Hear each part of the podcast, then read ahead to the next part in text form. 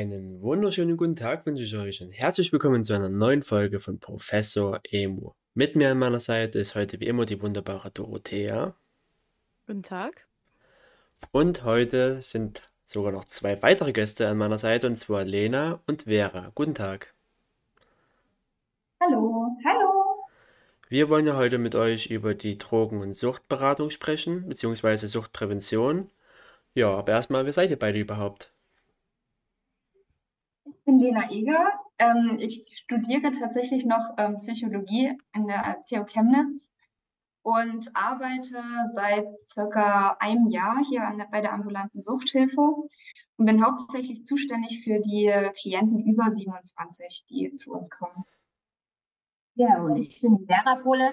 Ich arbeite seit ähm, Juli 21 hier bei der Stadtmission in der ambulanten Suchthilfe.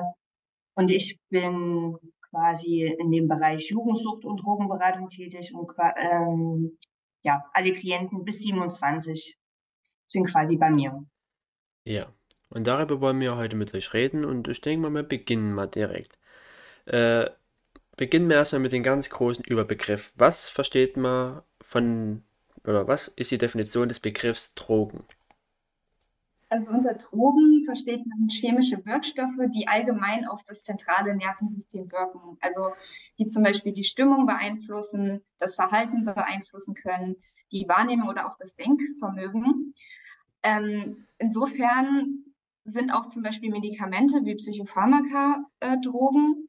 Im Alltagssprachgebrauch versteht man ja unter Drogen eher diese illegalen Substanzen, also ähm, zum Beispiel jetzt Ecstasy oder so.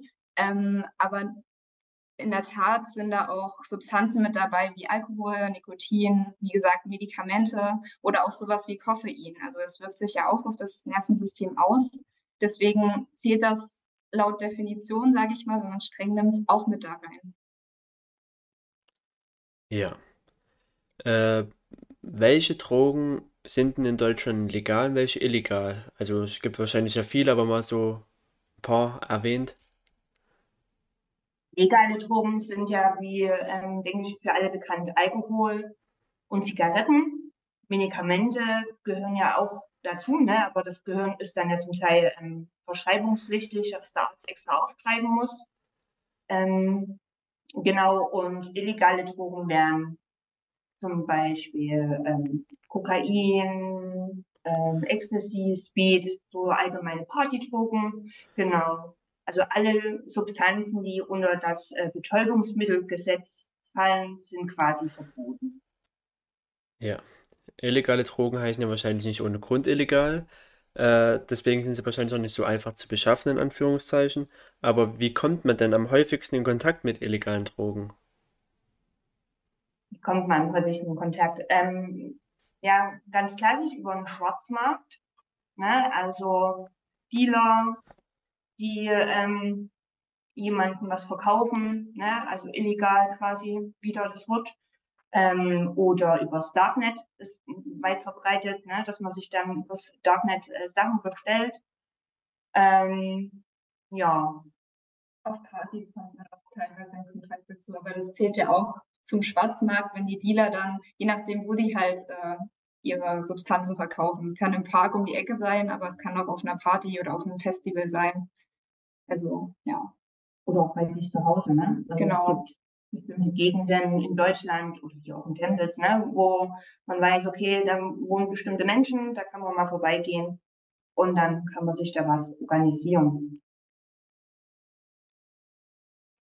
Ähm, irgendwie muss ja die ganze Sucht anfangen bestimmt. So so einfach aus dem Blauen kann das ja nicht passieren und da gibt es irgendwas, das nennt sich ja Einstiegsdroge. Was ist das denn jetzt genau?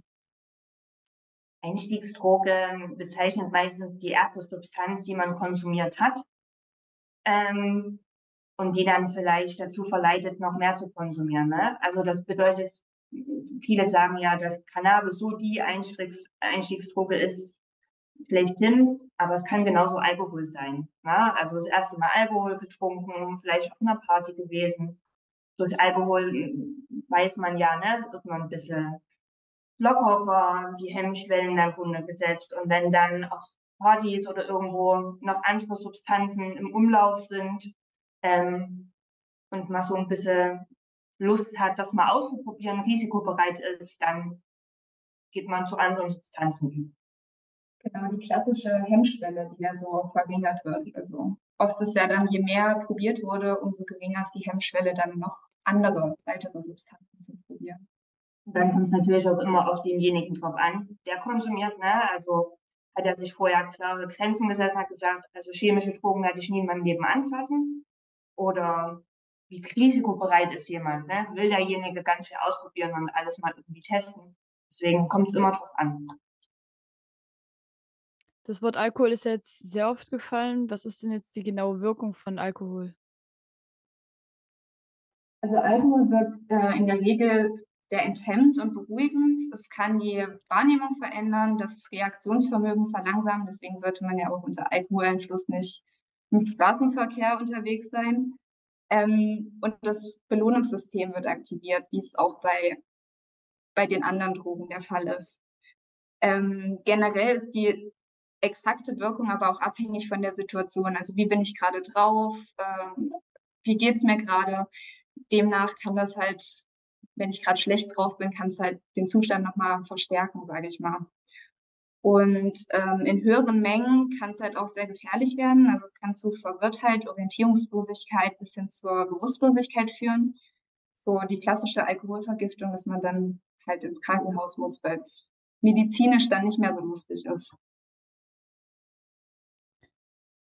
Und wie lange kann man Drogen im Körper nachweisen? So Alkohol zum Beispiel wird ja bei der Polizei sehr oft nachgetestet wenn jetzt Leute am Steuer sitzen oder so, also wie lange wird das nach also wie lange kann man es nachweisen und wie funktioniert das? Also man kann jetzt zum Beispiel Alkohol kann man über verschiedene Tests nachweisen. Der klassische Test im Straßenverkehr ist ja, dass man reinpustet, dass, ähm, dass man quasi im, im, in der Luft, wie viel Restalkohol da noch drin ist, bestimmt. Ähm, das ist unterschiedlich tatsächlich je nach Substanz, wie schnell das abgebaut wird. Also beim Alkohol im Blut zum Beispiel werden pro Stunde circa 0,15 Prozent abgebaut. Das hängt aber auch alles ein bisschen von der Person ab. Also wie schwer bin ich, bin ich sportlich, wie viel habe ich vorher gegessen, etc. Also so ganz konkret kann man das nicht immer bestimmen. Tatsächlich ist aber zum Beispiel der Unterschied Alkohol-Cannabis. Bei Cannabis kann man das viel länger nachweisen, weil das nicht fettlöslich ist und ähm, ja, demnach halt viel langsamer abgebaut wird vom Körper. Also es ist teilweise, je nachdem, wie regelmäßig und viel man konsumiert, kann das halt bis zu Wochen noch nach, nachweisbar sein im Blut. Das ist ja auch gerade die Diskussion, wie will man äh, im Straßenverkehr da Grenzwerte schaffen, wenn das ja so lange nachweisbar ist. Ja. Wie Lena eben gerade gesagt hat, ähm, kommt es ja wirklich immer darauf an, was habe ich an dem Tag gemacht? Also zum Thema Alkohol jetzt, ne? Habe ich genügend gegessen? Bin ich ausgeruht? Das kennt man ja vielleicht, ne? Wenn man dann, dann doch, dann trinkt man was und dann, ja, entweder man verträgt dann vielleicht doch nicht mehr so viel, weil man halt nicht so gut gegessen hat, nicht so gut geschlafen hat und der Körper eh eigentlich schon kaputt ist. Genau. Ja, und es gilt halt, also wie eben schon angesprochen, einmal beim Alkohol, dass man pustet, dann kann man es im Blut nachweisen. Es geht aber auch durch den Urin oder durch die Haare und in den Haaren dementsprechend, je nachdem wie lang die sind, äh, kann das dann schon auch nochmal deutlich länger nachweisbar sein. Also man müsste sich die dann quasi abrasieren, wenn man es nicht mehr nachweisen können möchte. Ja, unser Gehirn ist ja ein besonders komplexer, äh, komplexer Mechanismus. Äh, wie machen sich da überhaupt die Drogen wirksam? Also, was ist da die Wirkung von den Drogen im Gehirn?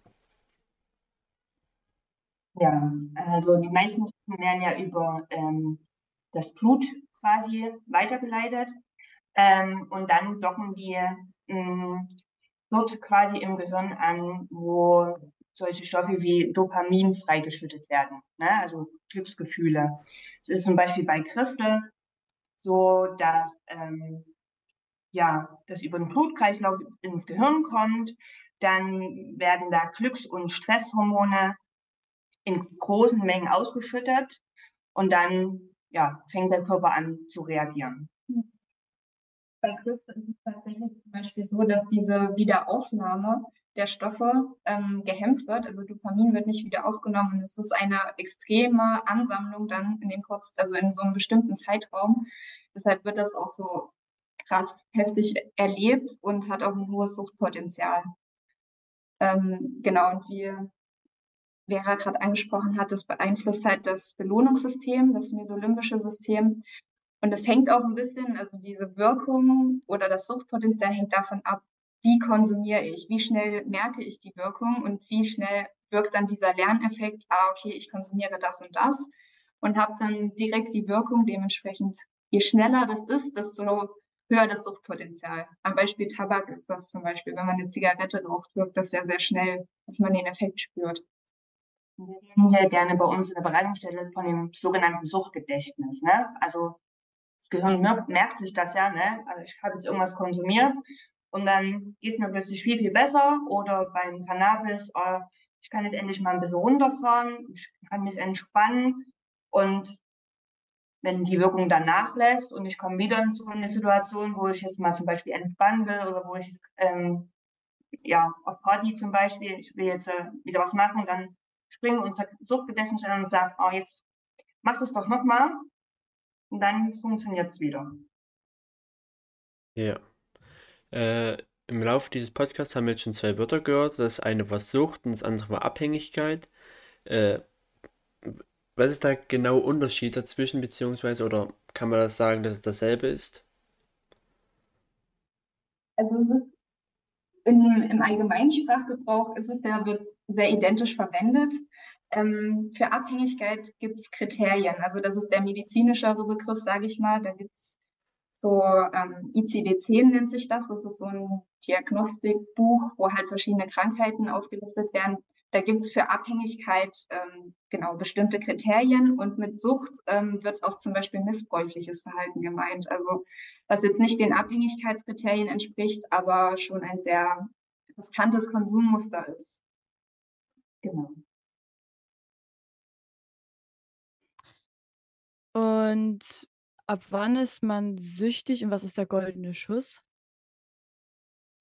Also man ist man süchtig, weil Lena gerade eben schon gesagt, ne? Also Sucht beschreibt auch, wenn man Substanzen missbraucht. Da ist man nicht gleich schon abhängig und braucht ganz dringend die gewisse Substanz. Ne? Ähm, ich glaube, besser, besser wäre, was ist quasi abhängig? Abhängig ist man quasi ähm, laut diesem ICD-10 beziehungsweise ICD-11, das ist diese Neuauflage, ähm, das wird immer über einen gewissen Zeitraum zum ein halbes Jahr geguckt. Und da gibt es mehrere Kriterien und davon müssen mindestens drei quasi übereinstimmen. Zum Beispiel eins wäre ein starker Wunsch, die gewisse Substanz zu konsumieren. Ähm, dann Zweites wäre eine verminderte Kontrollfähigkeit, also zum Beispiel beim Alkohol. Ich habe mir vorgenommen, ich trinke heute nur ein Bier und dann sind es doch acht Bier geworden. Ne? Also ich kann das nicht mehr kontrollieren, wie viel ich gerade konsumiere. Ähm, das dritte wäre, mein Körper signalisiert mir, ich brauche die Substanz, Zittern, ein Schwitzen, eine gewisse Unruhe. Ich kann abends nicht mehr einschlafen, wenn ich nicht kiffe. Ähm, dann das vierte wäre, dass so eine gewisse Toleranzentwicklung entsteht. Also vor einem halben Jahr habe ich, war ich nach drei Bier schon gut betrunken. Und jetzt ist, brauche ich schon acht oder sieben Bier, damit ich überhaupt irgendwas merke. Ähm, und dann fünfte wäre zum Beispiel, dass ich so bestimmte Dinge plötzlich vernachlässige. Also zum Beispiel, ich treffe mich nicht mehr so oft mit Freunden.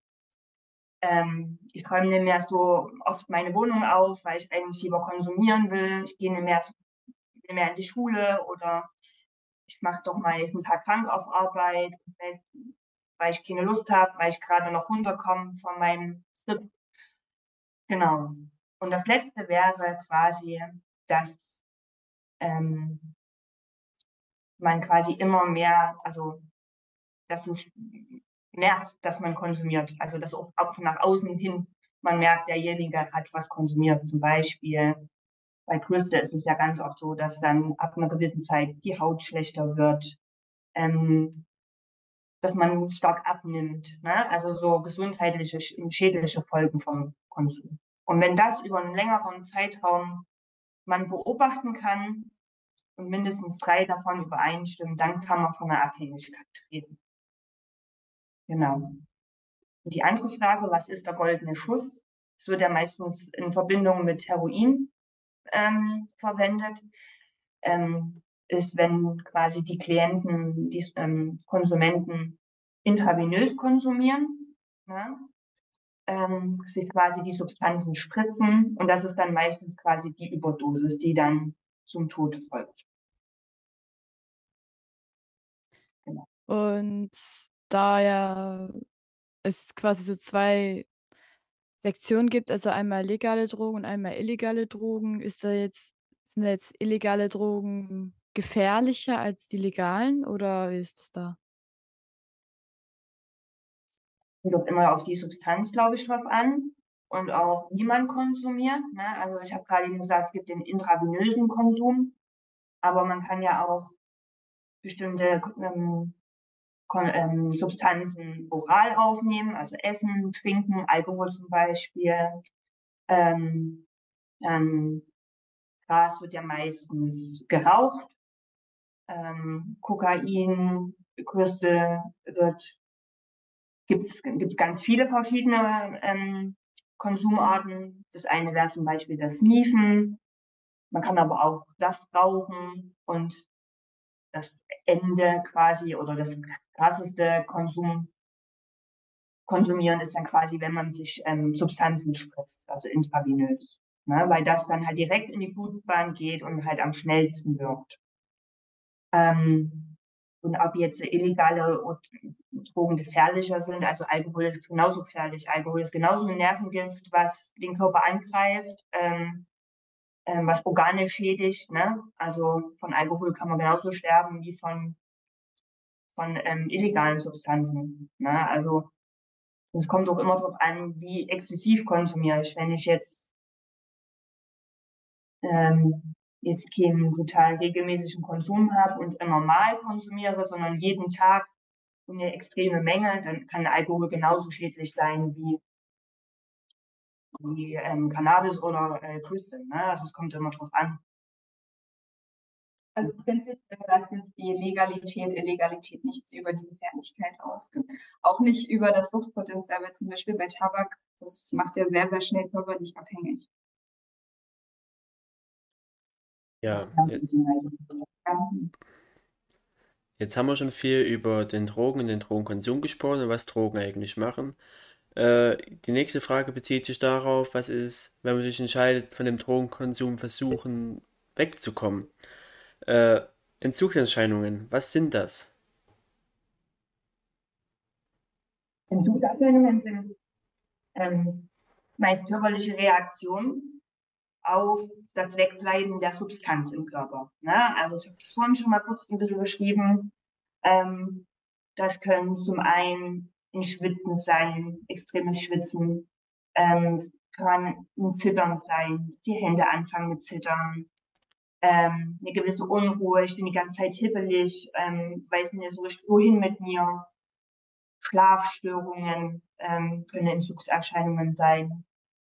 Ähm, und so das Extremste, was passieren kann, ist zum Beispiel, dass man einen epileptischen Anfall bekommt oder dann ein Delir, ist auch bei Alkohol auch so, ne, dass man plötzlich Dinge sieht, die nicht da sind, dass man Fieberträume entwickelt, ähm, ja, bis hin auch äh, vor allen Dingen bei so Menschen, die vielleicht versuchen, einen kalten Entzug zu machen von jetzt krasseren Sachen, dass die halt ähm, ja sterben können. Aber das ist sehr extrem. Ja, ja diese Entzugserscheinungen sind auch äh, ein Kriterium, wie angesprochen, bei der Abhängigkeit. Also wenn die auftreten, genau. Aber es gibt auch, also ne, das sind jetzt so rein körperliche, es gibt aber auch ähm, psychische Entzugserscheinungen, wie zum Beispiel ähm, man wird ein bisschen aggressiver, weil man seine Substanz gerade nicht irgendwie hat, ne? oder ähm, Kopfschmerzen, ist zwar auch körperlich gerade, aber Angstsymptome. genau. Und dieses starke Verlangen wird dann halt auch oft mehr. Also wenn man es absetzt, dass man die ganze Zeit dran nachdenkt, darüber nachdenkt, wann kö- könnte ich jetzt doch noch so, äh, konsumieren oder genau, dass diese Substanz die ganze Zeit im Kopf rumschwirrt. Bei manchen ist es manchmal auch so, dass sie dann gewisse Psychosen entwickeln, also dann ähm, ja, wie in ihrem eigenen Geist so gefangen sind, dann plötzlich Dinge sehen, die gar nicht da sind, Stimmen hören, ne? manchmal auch so ein bisschen paranoid werden, werde ich verfolgt oder irgendwie, ja, also es ist wirklich sehr umfangreich. Ja, bei der Vorstellung am Anfang habt ihr ja erwähnt, dass ihr mit Jugendlichen und Kindern arbeitet. Oder zumindest du, Vera. Mhm. Äh, jetzt stellt sich da aber die Frage, äh, wie schädlich ist eben eben schon ein sehr früher Konsum auf das lange Leben dann? Was für Auswirkungen Ja. kann das haben? Ja, also ähm, es ist natürlich gefährlich, ähm, je eher man anfängt zu konsumieren. Äh, meist ist es ja so, dass du mit 12, 13 geht's ja eh los mit der Pubertät, ne? Da passiert eh ganz viel im Gehirn, es wird alles umstrukturiert. Wir sagen auch, wenn wir mit Eltern so sprechen, ne, da ist einfach eine Großbaustelle im Gehirn, so kann man sich das vorstellen. Und wenn da jetzt äh, Substanzen einwirken, ne, die alles so ein bisschen durcheinander bringen, wie ich das vorhin so beschrieben habe, diese, diese Ausschüttung von Stress und Gefühlshormonen, wenn das plötzlich viel, viel mehr ist, wie es eigentlich natürlich sein müsste, dann kann das bleibende Schäden im Gehirn ähm, mit sich ziehen. Ne? Dass halt einfach quasi die Entwicklung des Gehirns nicht mehr normal funktioniert und vielleicht auch auf diesem Stand stehen bleibt. Ja? Ähm, genau, das wäre das eine im Gehirn. Und dann auch das ganze Körperliche, ne? also konsumieren ist eh, ne, also bestimmte Drogen zu konsumieren, das sieht man einfach auch, ne, wie zum Beispiel jetzt bei Crystal ist das sehr extrem, ne, dass die Haut schlechter wird. Manche Klienten beschreiben, dass sie dann auch einfach nichts mehr essen, weil sie es vergessen. Ähm, Schlafmangel. Schlafmangel, ne, das sind ja alles so Sachen, die einen einfach auch den Körper einfach auch kaputt machen können. Ähm, genau. Generell ist es auch, also wenn die Jugendlichen dann anfangen, Drogen zu konsumieren und merken, oh, damit kann ich meine Probleme verdrängen, dass halt diese Problembewältigung gar nicht erst so richtig erlernt werden kann. Wenn halt schon so früh Drogen dazu genutzt werden, hat das halt langfristig auch Auswirkungen da- damit, äh, wie gehe ich mit Konflikten und wie gehe ich mit Problemen um. So eine Droge ist da ja eine schnelle, kurzfristige, scheinbare Lösung, aber langfristig hat das dann natürlich auch Auswirkungen. Genau, und auch mit, mit Gefühlen, ne? Wie gehe ich mit Gefühlen um? Ähm, oder kann ich überhaupt Gefühle benennen? Klienten, die sehr zeitig angefangen zu konsumieren, ähm, denen fällt es dann auch schwer, überhaupt Gefühle zu erkennen und zu benennen. Ne? Also da muss man dann wirklich mit denen vom Grunde auf nochmal neu anfangen, der, dass sie alles quasi lernen. Ähm, genau. Ja, aber warum beginnt denn der Drogenkonsum meistens schon im Jugendalter? Weil im Jugendalter ist ja auch, ähm, auch ein Stück weit dazugehört, seine Identität vielleicht zu finden. Ähm, das Risikoverhalten ist da höher. Ähm, ja, es ist, wie gesagt, in der Pubertät ist ja eh da auch gerade eine Großbaustelle. Man versucht sich irgendwie selbst zu finden, vielleicht ähm, auch mal ein bisschen auszubrechen, ähm, das nett zu machen, was die Eltern gerade wollen. Verboten ist es eh da ein bisschen cool. Ähm, ja, da ist dann einfach, wie sagt man denn am besten? Experimentierfreude. Genau.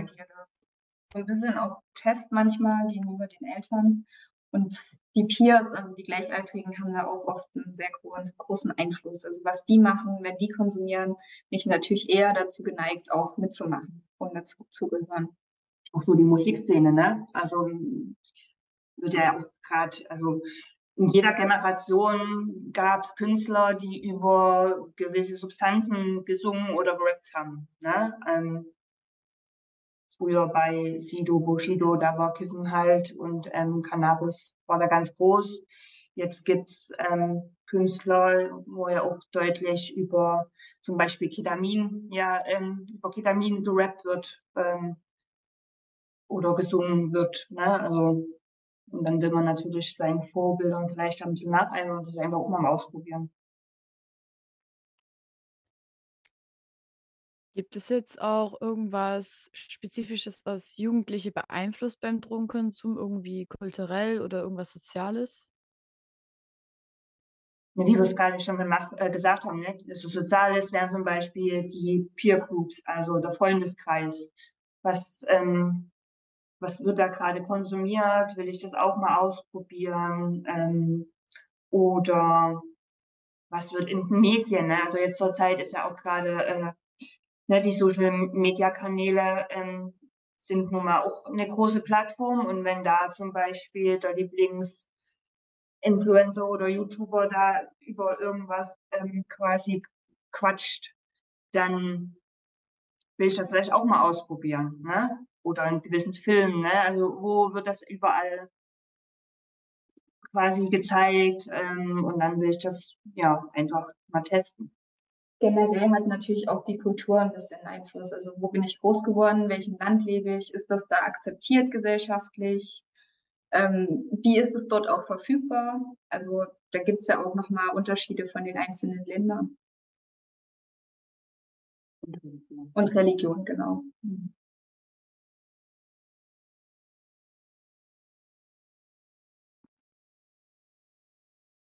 Äh, welche Rolle spielen denn Peer Group Peer Group Drugs bei äh, beim Drogenkon äh, Drogenkonsum bei Jugendlichen?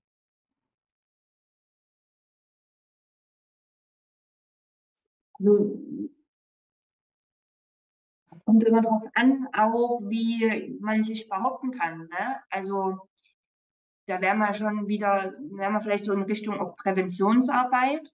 Ne? Also ähm, so selbst, so Lebenskompetenztraining, ne? Also wie kann ich denn, bin ich in der Lage, auch mal Nein zu sagen, ne? Wie stark, wie ist mein Selbstwertgefühl, mein Selbstbewusstsein? Kann ich mich da ein bisschen abgrenzen oder eher nicht? Und wenn ich eher jemand bin, der ja eher so gerne mitläuft und dann lieber auch ähm, sich behaupten will vor anderen, dann sage ich vielleicht sowas eher ja und probiere mich da eher aus, als wenn jemand schon mit 13 oder 14 sagt, nee, habe ich jetzt keinen Bock drauf, nur weil das ist, die machen, dann muss ich das nicht auch machen.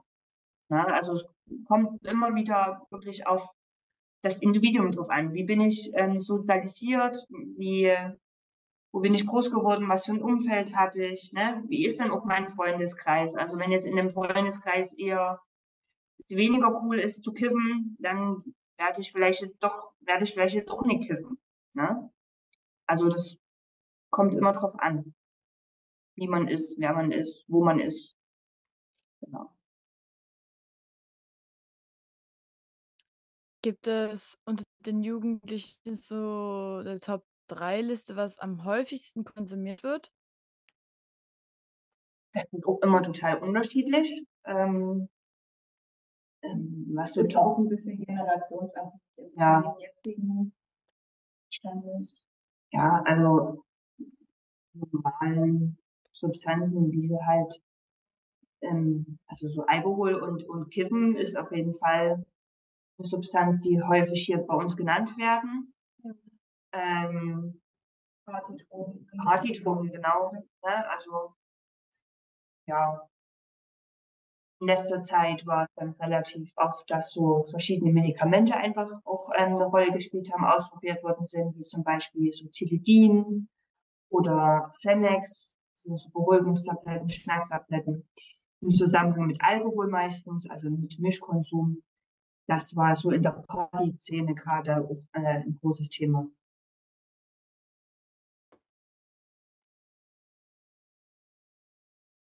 Ja, äh, gehen wir jetzt mal auf Konsequenzen ein davon.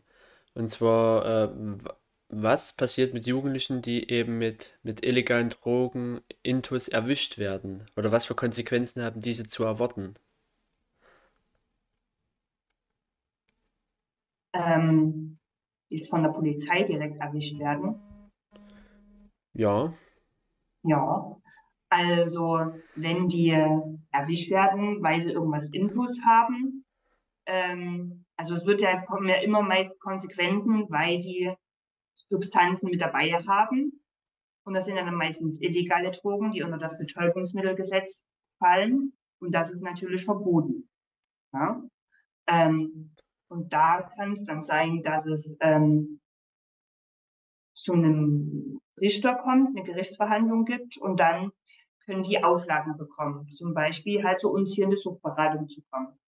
Ähm, müssen die äh, herkommen, dann unterhalten wir uns darüber. Ähm, die kriegen dann meistens einen Nachweis, dass sie hier waren, bis die ihre Auflage erfüllt haben. Zu Zahlstunden sind meistens noch eine Auflage oder ähm, Geldstrafen können natürlich auch eine Rolle spielen. Genau. Wenn die jetzt zum Beispiel damit ähm, erwischt werden, weil sie irgendwas konsumiert haben und waren mit dem Fahrrad unterwegs oder mit dem E-Roller, ähm, dann kann es natürlich auch Konsequenzen haben auf den zukünftigen Führerschein. Ne? Also auch wenn man noch keinen Führerschein hat und ich werde im Straßenverkehr auffällig mit, weil ich irgendwas konsumiert habe ähm, oder auch zu viel Alkohol getrunken habe, dann kann ich auch eine Sperre bekommen und darf dann halt erst später meinen Führerschein machen oder muss so eine sogenannte MPU machen. Ne? Genau. Ja. Ein großer Teil eurer Arbeit ist ja auch die Prävention. Äh, wie kann man Jugendliche über die Risiken eben von Drogen am besten aufklären und über die Gefahren? Ähm, dazu muss ich kurz sagen, dass unsere größte Aufgabe nicht die Prävention ist. Wir sind hier eine reine Beratungsstelle.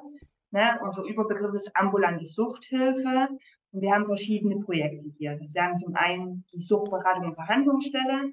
Das ist für die Klienten, die ab 27 quasi sind. Dann wir als Jugendsucht- und Drogenberatung für Klienten bis 27. Wir sind für Angehörige und Eltern da, die sich über informieren wollen. Ähm, dann haben wir zum einen noch eine Beratung, die externe Beratung hier in Chemnitz in der JVA. Das sind ähm, Kollegen, die quasi in die JVA gehen und dort die Inhaftierten ähm, beraten, die Frauen. Ähm, und die familienorientierte Suchthilfe, da geht es so speziell um Familien, wo eine Suchtproblematik ähm, vorhanden ist und wo es vor allen Dingen um das Familiendasein, ne, wo Kinder noch im Haushalt sind. Genau. Und Prävention machen wir ein Stückweise auch mit, aber da gibt es hier in Chemnitz die Werkstatt Konsumkompetenz, die direkt für die Prävention zuständig ist. Ne? Also die gehen an Schulen, die arbeiten mit Schulsozialarbeitern zusammen, ähm, Schulsozialarbeitern zusammen, wo die geschult werden, ähm, wo es auch direkt ja, Projekte gibt, ähm, ähm, Methoden gibt, ne? wie man quasi in Schulen und in Schulklassen arbeitet und die darauf ähm, ja, ähm, präventiv wirksam arbeitet, damit vielleicht Jugendliche, Kinder eher nicht zu ähm, Substanzen greifen, beziehungsweise es auch darum geht, was ich vorhin schon mal gesagt habe, Lebenskompetenztraining. Ne? Also wie kann ich mich vielleicht behaupten, Aufbau von Selbstbewusstsein. Ähm, ähm, wie gehe ich mit Stress, Kummer um? Kann ich Probleme bewältigen. Und all diese Sachen sollten ja schon sehr früh gelernt werden. Also, dass man möglichst, bevor man irgendwie in Kontakt mit Drogen kommt, schon weiß, wie man solche, in solchen Situationen umgehen kann. Dass man da Strategien hat. Wenn es rein um Substanzen geht, dann geht es natürlich darum, den, kind, den Jugendlichen ähm, darüber zu informieren, okay, was sind denn überhaupt Drogen, ähm, wie wirken Drogen, ne, auch da hinzugucken, okay, was passiert da im Körper, ähm, wie kann ich dann vielleicht besser mit bestimmten Gefühlen umgehen und halt nicht zur Droge greifen, ähm, was sollte ich beachten, so, das geht dann in Richtung Harm Reduction, ähm, Safe Use, also wenn ich konsumiere, auf was soll ich da achten, kein Mischkonsum, immer wieder Pausen einzulegen. So, das, ähm, das werden, machen wir hier zum Beispiel, ne? also so Safer Use, wenn wir mit äh, Klienten darüber reden, sagen, ich will ne, aufhören zu konsumieren, ich möchte gerne weitermachen, die dann zu informieren, wie sicherer Umgang quasi mit Substanzen ist. Ich hoffe, das war jetzt einigermaßen verständlich. Also es geht quasi um die Schadensminimierung. Genau. Und wie sollten denn am besten die Lehrkräfte geschult werden, um solche Drogen zum Beispiel bei Jugendlichen zu erkennen in der Schule? Sollte auf jeden Fall geschult werden. Also man sollte jetzt, ähm, muss jetzt eine, eine Schulung geben, wo, wie erkenne ich, wenn meine Schüler bekifft sind.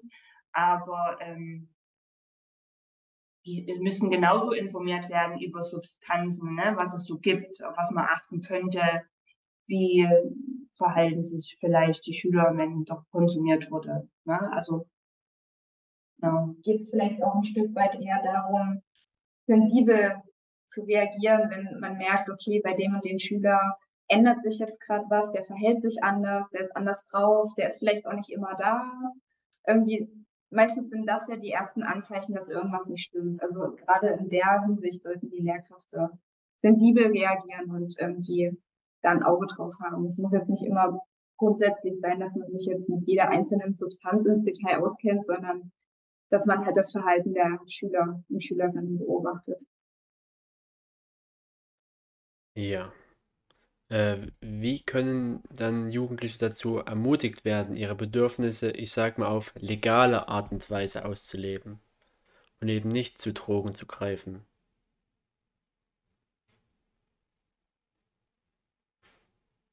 ja, wie, bereits schon erwähnt, ne, zum, bestimmte Projekte auch mal ähm, in Richtung Lebenskompetenztraining. Ne? Also wie lerne ich denn, wenn ich jetzt Stress habe oder wenn ich überfuttert bin, ne? das offen anzusprechen. Ne? Da gibt es verschiedene Projekte, die ähm, bundesweit auch hier in Sachsen durchgeführt werden, wo die Schulen einfach die Möglichkeit haben, sich da zu bewerben, äh, zu bewerben, Entschuldigung, ähm, die halt an die Schule ranzuholen. Ne? Also es gibt hier in Chemnitz wirklich viele Projekte, ähm, die tolle Arbeit leisten, ne? wie zum einen die Werkstatt Konsumkompetenz.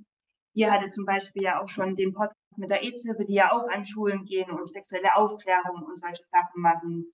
Ähm, dann gibt's in Chemnitz noch das Anti-Gewalt-Büro von NPOs, ne, wo es so darum geht, okay, ähm, wie behaupte ich mich, wenn mich zum Beispiel auch jemand angreift, okay, so ums Thema Nein sagen. Ne? Also, es gibt so viele Projekte, ähm, die zum Kinder- und Jugendschutz beitragen, die man an die Schulen holen kann. Und wenn man die Möglichkeit hat, dann sollte man das natürlich machen. Ja. Äh, ihr habt ja schon erwähnt, dass ihr bei der bei euch in der Kontaktstelle ja auch viel informiert und so weiter, vor allem auch für Eltern und so weiter. Aber wie sieht denn das aus? Wie informiert ihr oder unterstützt ihr Eltern eben, die Jugendliche haben, die eben in den Drogensumpf, in Anführungszeichen, halt reingeraten sind?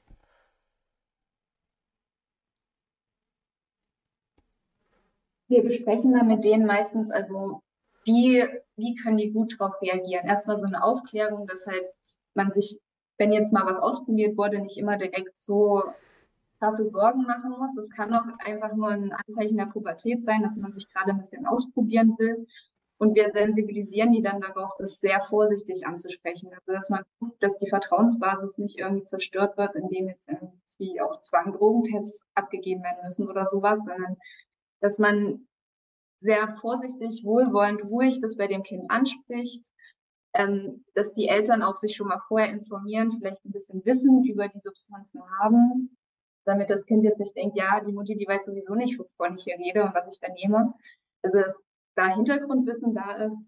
Ähm, genau halt herauszufinden, wichtig ist ja, was sind die Motive, warum konsumiert mein Kind? Dass man versucht, das in einem vertrauensvollen Gespräch herauszufinden. Die Aufgabe von Elterngesprächen, Angehörigengesprächen ist es erstmal, dass die Eltern sich bei uns erstmal quasi befreien können von ihrer Angst. Ne? Dass sie erstmal auch erzählen können, ähm, dass wir vielleicht festgestellt haben, oh Mist, mein Sohn ist gerade gekommen und er hatte ganz rote Augen und ich glaube, der ist jetzt drogenabhängig. Ne? Dass man sie erstmal beruhigt und sagt, okay, jetzt gucken wir erstmal, was überhaupt los ist. Ne? Vielleicht ist es auch nicht so schlimm wie vermutet. Und dann einfach sich die Sorgen quasi, dass die Eltern einfach mal ihre Sorgen hm, rauslassen können und wir einfach ein offenes Ohr haben. Darum geht es ganz oft. Und dann gucken wir, okay, ist es überhaupt so schlimm? Was müssen wir dann jetzt machen? Ähm, und es geht ja auch immer darum, dass wenn jetzt wirklich ein Jugendlicher stark konsumiert, exzessiv konsumiert und es könnte sowas wie eine Abhängigkeit im Raum stehen, ne, dann führen wir ja nicht die Gespräche dann weiter mit den Eltern, sondern da geht es ja darum, dass wir mit dem Jugendlichen reden. Ne? Weil das Verständnis, ich habe ein Problem, muss ja immer von den Jugendlichen beziehungsweise von den Klienten selber kommen. Ne? Sobald da ist, ich habe kein Problem und ich will in der darüber reden, da haben wir natürlich dann auch keine große Handhabe. Ne? Genau. Bei den Eltern und bei den anderen Gesprächen geht es meistens darum, die zu unterstützen, sich die Sorgen anzuhören, für die da zu sein und dann zu gucken, okay, wie können wir denn jetzt hier überhaupt weitermachen? Wie reagiert man eigentlich jetzt außenstehende Personen am besten, wenn zum Beispiel Bekannte, Freunde oder auch die eigenen Kinder Drogen nehmen? Das ist ja ähnlich, wie wir es eben angesprochen haben. Also sehr wohlwollend, auf einer Vertrauensbasis das ansprechen.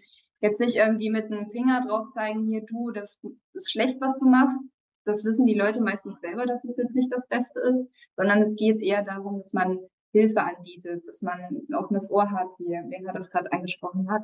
Also, dass man zeigt, okay, ich bin für dich da, wenn was ist, kannst du mit mir reden. Wir können gemeinsam schauen, wie findet man da jetzt wieder raus? Welche Hilfe gibt's? Ähm, wie gesagt, die Leute können zu uns kommen, zur Suchtberatungsstelle. Man kann auch, wenn der Konsum sehr, gerade sehr krass ist, erstmal auf eine Entgiftung gehen. Ähm, zum Beispiel in Chemnitz in der Dresdner Straße. Genau, also es geht vor allem darum, jetzt ist sehr wohlwollend anzusprechen, sage ich mal. Genau, so als Freund einfach sich anzubieten und mal vielleicht rückzumelden. Ja, ich habe festgestellt, irgendwas ist gerade ganz anders, ne? Zum Beispiel auch auf Symptome hinzuweisen. Hier irgendwie, du hast gerade bist abgenommen, du siehst ganz schön kaputt aus, was ist denn da los? Ich habe das, ich hab das Gefühl, du konsumierst vielleicht was, ne?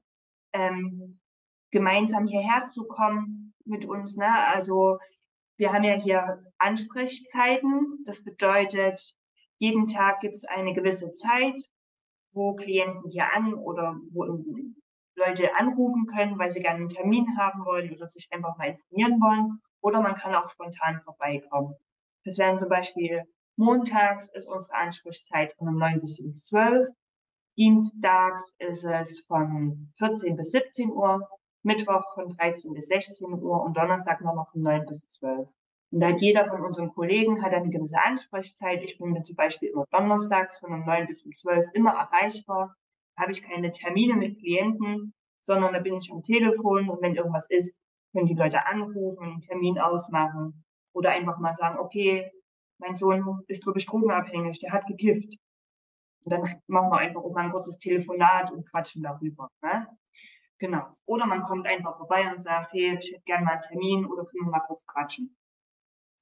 Genau. Und da wäre zum Beispiel die Idee zu sagen, seinen Freund anzusprechen, ruhig und liebevoll.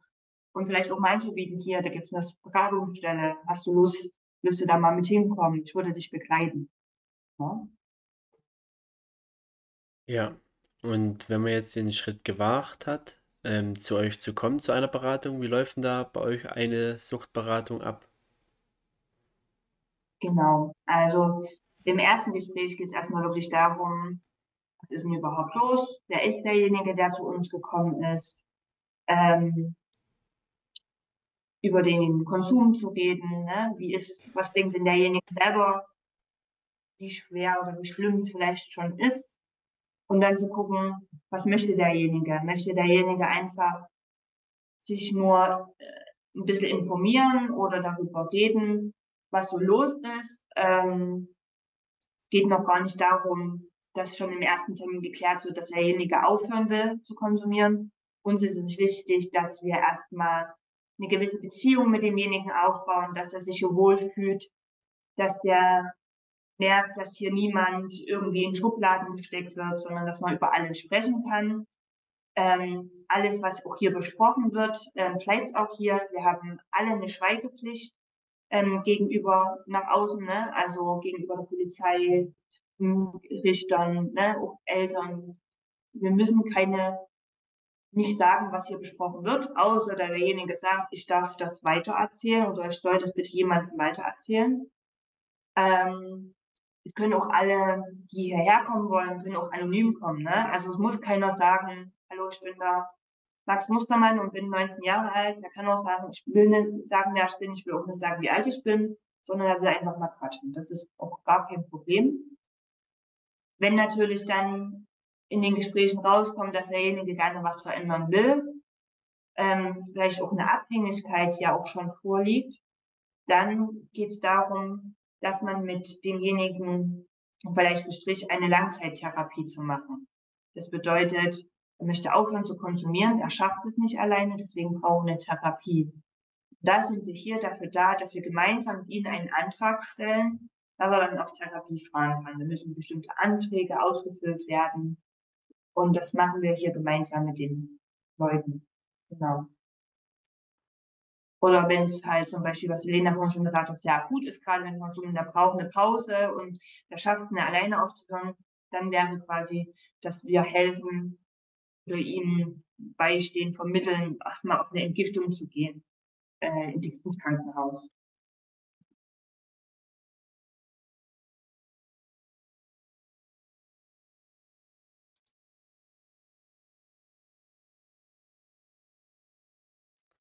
Ja, äh, gibt es auch eine Suchtberatung für im Internet zum Beispiel für Jugendliche, die, denen das jetzt zum Beispiel peinlich ist, dass sie eben Drogen nehmen oder so weiter? Also können sie dann auch im Internet oder anderswo? Ähm, also man kann auch hier zum Beispiel, auch, wir können auch gerne nur telefonische Beratung machen. Wir haben jetzt keine ähm, direkte Internetberatung. Wir haben ein Profil auf Instagram, Kontaktstelle JSDB heißt das. Da kann man auch mal anschreiben und mal nachfragen. Aber wenn es direkt um so Internetberatung geht, da ist zum Beispiel ein Projekt ähm, aus Leipzig, das sind die Truck Scouts, die bieten Internetberatung an. Da ist auch zum Beispiel wie eine Art Lexikon aufgebaut, wo man sich über verschiedene Substanzen informieren kann. Genau. Also Internetberatung gibt's auch, so Chat-Formate, ähm, aber wir bieten das zurzeit noch nicht an.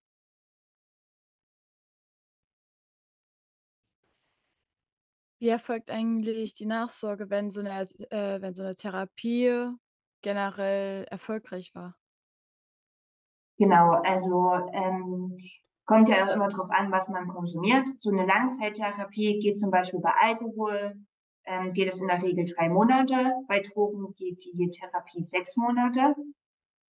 Ähm, und wenn man dann quasi fertig ist mit dieser stationären Therapie, wird einem immer empfohlen, dann nochmal eine Nachsorge zu machen. Dass wenn man dann zu Hause ist, nicht gleich wieder alles alleine machen muss, sondern dass man dann wieder regelmäßig in die Suchbehaltungsstelle geht, wo man auch den Antrag gestellt hat zum Beispiel und wo man darüber reden kann, wie läuft es denn gerade so, ähm, komme ich mit allem klar, wie ist das so plötzlich nicht mehr zu konsumieren, wie ist das, ähm, wenn ich vielleicht auch mal Suchtdruck habe und ich eigentlich gerade ganz viel eigentlich konsumieren will, aber ich habe ja eigentlich aufgehört. Und das wird hier besprochen. Dann wird äh, quasi in der Klinik noch ein Antrag gestellt, wo auch drin steht, in welche Beratungsstelle man das machen möchte. Und dann findet das hier bei uns statt in Einzelgesprächen ähm, oder in Gruppengesprächen. Wir haben hier bei uns eine Nachsorgegruppe, ähm, wo darüber gesprochen wird, okay, sich ausgetauscht wird. Wie gehe ich mit Suchtdruck um? Ähm, was mache ich, damit halt kein Rückfall passiert? Was mache ich vielleicht, wenn ich doch aus Versehen einen Rückfall hatte? Wie gehe ich damit um? Genau. Das ist ja auch eine Umstellung. Also die Langzeittherapie ist ja stationär, das heißt, man schläft dort auch vor Ort und die Nachsorge ist ein bisschen auch dazu da, man geht zurück wieder in sein alltägliches Leben, dass man da Ansprechpartner hat, weil die Umstellung schon sehr krass sein kann. Vielleicht treffe ich dann alte Gesichter wieder, die erinnern mich an alte Zeiten und wie Vera gesagt hat, wie gehe ich damit um? Wie bleibe ich möglichst abstinent und man möchte halt verhindern, dass es nicht zu einem Rückfall kommt oder wenn es doch passiert, dass man schnellstmöglich da wieder jemanden, jemanden hat zum Reden und einschreiten kann. Ja. Sache geht meistens so ein halbes, zwischen einem halben und einem ganzen Jahr stattfinden. Ja, beiden seid ihr schon ein bisschen länger dabei. Äh, was würdet ihr als eure größte Herausforderung in der Arbeit mit Jugendlichen in Bezug auf ihre Drogenprobleme beschreiben?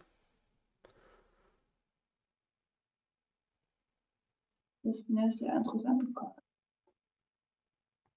Also was tatsächlich manchmal auffällt, ist, dass wenn noch konsumiert wird, die Zuverlässigkeit, also dass man Termine ausmacht und die Leute dann irgendwie doch nicht erscheinen oder deutlich zu spät kommen. Also da muss man sehr flexibel sein und man merkt dann mit der Zeit auch, bei welchen Personen das eher so ist. Und da haben wir ja auch dafür die Ansprechzeit, dass man sagt, kommt einfach in der Ansprechzeit vorbei. Da haben wir sowieso Zeit, da ist jemand da, macht auf und dann man lernt dann mit der Zeit umzugehen, dass man äh, schaut, wann vergebe ich feste Termine und block die mir und wann ähm, genau, macht man eher locker in der Ansprechzeit. Und bei Jugendlichen ist es dann meist so, ne, dass es in der einen Woche wollen sie gerne, wollen sie irgendwie gerne aufhören zu konsumieren. Das kann in der nächsten Woche natürlich schon wieder ganz anders sein. Und da muss man halt immer gucken, okay, wo steht derjenige gerade? Ähm, einfach für denjenigen da zu sein, motivieren zu arbeiten. Das kann auch manchmal herausfordernd sein, aber wir machen das gerne und wir sind immer, ja, für unsere Klienten da, für das, was sie gerade brauchen. Äh, wie kann die Gesellschaft jungen Menschen dabei helfen, sich von Drogen fernzuhalten? Ja, prinzipiell verhindern, dass konsumiert wird, kann man in der Regel nicht. Also es kann auch die Gesellschaft nicht. Es ist wichtig, dass die Leute, jungen Leute, ähm, einen gesunden Umgang damit finden. Also wie gesagt, dieses Lebenskompetenztraining, was wir schon mal zu Beginn angesprochen hatten, dass die Jugendlichen wissen, wie gehe ich mit Problemen um, wie gehe ich mit Stress um, äh, welche Gefühle kenne ich, wie gehe ich damit um, dass man halt, wenn man konsumiert, dann nicht merkt, oh, das ist ja das perfekte Mittel, wie ich mit all meinen negativen Problemen, Stress, Gefühlen umgehen kann, dass das halt nicht passiert. Also, dass man sich ausprobiert in der Jugend, das kann man nicht verhindern, würde ich jetzt sagen. Konsum, ähm, Genuss ne, von Substanzen, ob das jetzt Alkohol ist oder Zigaretten ist oder Schokolade, ist ja ähm, völlig in Ordnung. Aber man darf es halt nicht exzessiv betreiben. Ne? Und deswegen ist halt Aufklärung von Substanzen ganz wichtig. Ähm, und ja, also, ne, also wenn man jetzt zum Beispiel über das, äh, das große Thema ist ja jetzt uns die Cannabis-Legalisierung. Ne? Das, ähm,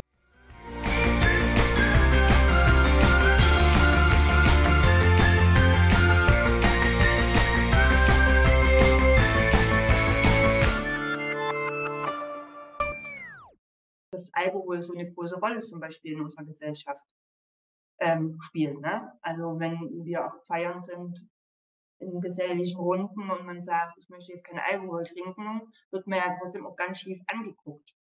Ja, und Gesell Alkohol ist aber genauso eine Droge wie zum Beispiel Cannabis mhm. oder Zigaretten oder Crystal. Ne?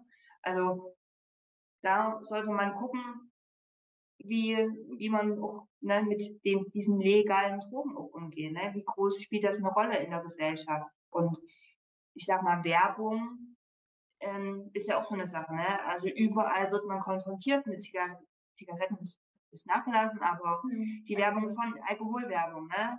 die Kaufhalle, überall komme ich da ran. Und natürlich ist man da als Jugendlicher vielleicht ein bisschen mehr empfänglicher als mhm. erwachsener Mann, der ja auch trotzdem seine Probleme hat, wenn er sagt, ich trinke jetzt kein Alkohol. Ja? Deswegen.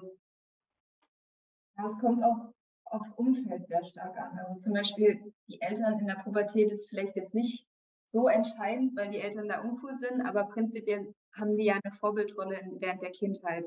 Wenn meine Eltern sich jedes Wochenende bei einer Party betrinken oder das Feierabendbier halt normal ist, wird das für mich vielleicht später auch normal. Oder ich fange früher an und denke, naja, meine Vorbilder, die Erwachsenen, die machen das ja auch, dann kann ich das ja auch machen. Also sowas spielt dann schon eine Rolle. Wie, was erwarte ich von meinem Kind oder von, von den Leuten und wie, wie gehe ich eigentlich damit um? Also dass man da auch so ein bisschen auf sich selber schaut. Genau. Deswegen sagen wir, im Fernhalten ist sehr unrealistisch. Man sollte lieber einen gesunden Umgang mit dem Konsum verbreiten. Ähm, ja. Lernen. Ja. So, jetzt mehr so gut wie am Ende. Gibt es noch was, was ihr den Leuten hier da draußen mitgeben wollt? Ähm, ja. Das, ist, das, das muss ich kurz überlegen. Lena, sag du mal was. Also wenn man selber feststellt oder entweder bei mir selber irgendwie mein Umgang mit, was weiß ich, welcher Substanz, mit zum Beispiel Cannabis, ist gerade nicht mehr so, wie ich mir das vorstelle. Also ich habe irgendwie die Kontrolle verloren, ähm, kann das nicht mehr so ganz äh, kontrollieren, wie oft ich konsumiere, wann ich konsumiere, dann könnt, könnt ihr euch gerne bei uns melden, dann können wir darüber sprechen. Auch wenn jemand im Umfeld ist, wo man merkt, hm, irgendwas stimmt da nicht, ich glaube, der konsumiert, dann kann man sich auch bei uns erstmal melden, ehe man irgendwie überrumpelnd dort eine Aktion startet und es vielleicht eher ins Negative zieht, kann man sich erstmal bei uns beraten lassen und darüber reden. Erstmal, wie Vera vorhin gesagt hat, erstmal alles die Sorgen loswerden und dann vielleicht auch mit einem ruhigeren Gefühl das Gespräch der Person suchen. Also solche, wenn man merkt, da stimmt was nicht. Ich glaube, mein Kind zum Beispiel konsumiert, ist es meistens ungünstig, direkt in der Situation, wo man das feststellt, anzusprechen, sondern dass man eine ruhige Atmosphäre, Gesprächsatmosphäre schaffen sollte. Ja, und ähm, ja, dass man sich nicht immer, ähm, dass es völlig in Ordnung ist, wenn man auch mal Nein sagt ne? und sich schnell mitziehen lässt. Also das wäre so eine Botschaft von mir an Jugendliche. Ähm, ihr könnt auch zu allem Nein sagen, ihr müsst nicht machen, was andere von euch verlangen. Und dann lieber informiert euch ordentlich vorher, achtet darauf, dass wenn konsumiert wird, ihr in einer sicheren Umgebung seid, ähm, dass ihr auf euch aufpasst und ja. Genau, vor allem wenn konsumiert wird, dass man vorher weiß, was nehme ich da überhaupt? Was ist das? Wie wirkt das? In solchen Situationen ist auch immer wichtig, so eine Art Aufpasser zu haben, dass einer die Kontrolle behält und es nicht komplett aus den Ufern gelangt und dann am Ende Krankenhausaufenthalt endet. Also das ist auch nochmal wichtig. Ja, ihr sagtet ja, dass man bei euch dann vorbeischauen kann, wenn irgendwas sowas ist. Äh, wo kann man denn bei euch vorbeischauen? Wie findet man euch? Und wenn ja, wie kann man euch auch unterstützen? Fragezeichen. Ja, wir sind hier in Chemnitz auf dem Sonnenberg auf der Glockenstraße 5. Das ist das große Gebäude von der Stadtmission. Und wie wir vorhin schon gesagt haben, ähm, auf der Internetseite von der Stadtmission oder auch über unser Instagram, Instagram-Profil ähm, könnt ihr euch bei uns melden oder quasi in unseren Ansprechzeiten vorbeikommen. Das steht alles auf der Internetseite von uns, ähm, wann und wie ihr uns erreichen könnt, auch die Telefonnummer und wie wir, wie euch, äh, wie wir unterstützt werden können, gerne über Spenden. Ne? Ähm, wir werden komplett finan wir werden finanziert durch das Gesundheitsamt der Stadt Chemnitz und durch Eigenmittel. Und ja, es ist manchmal sehr schwierig, ähm, dass alles irgendwie finanziert werden kann. Ähm, genau. Und wir sind, würden uns natürlich auch immer wieder über Spenden freuen. Ja. Alle Kontaktdaten sind nochmal hier in der Beschreibung verlinkt, wenn ihr vorbeischauen wollt, wenn ihr noch mehr erfahren wollt. Und ja, damit haben wir es heute geschafft. Vielen Dank, dass ihr uns heute Rede und Antwort gestanden habt. Danke, es hat uns sehr gefreut. Ja. Ja, und jetzt wird es Zeit, den Podcast heute zu beenden. Es hat mir wie immer sehr viel Spaß gemacht. Bis zum nächsten Mal. Tschüss.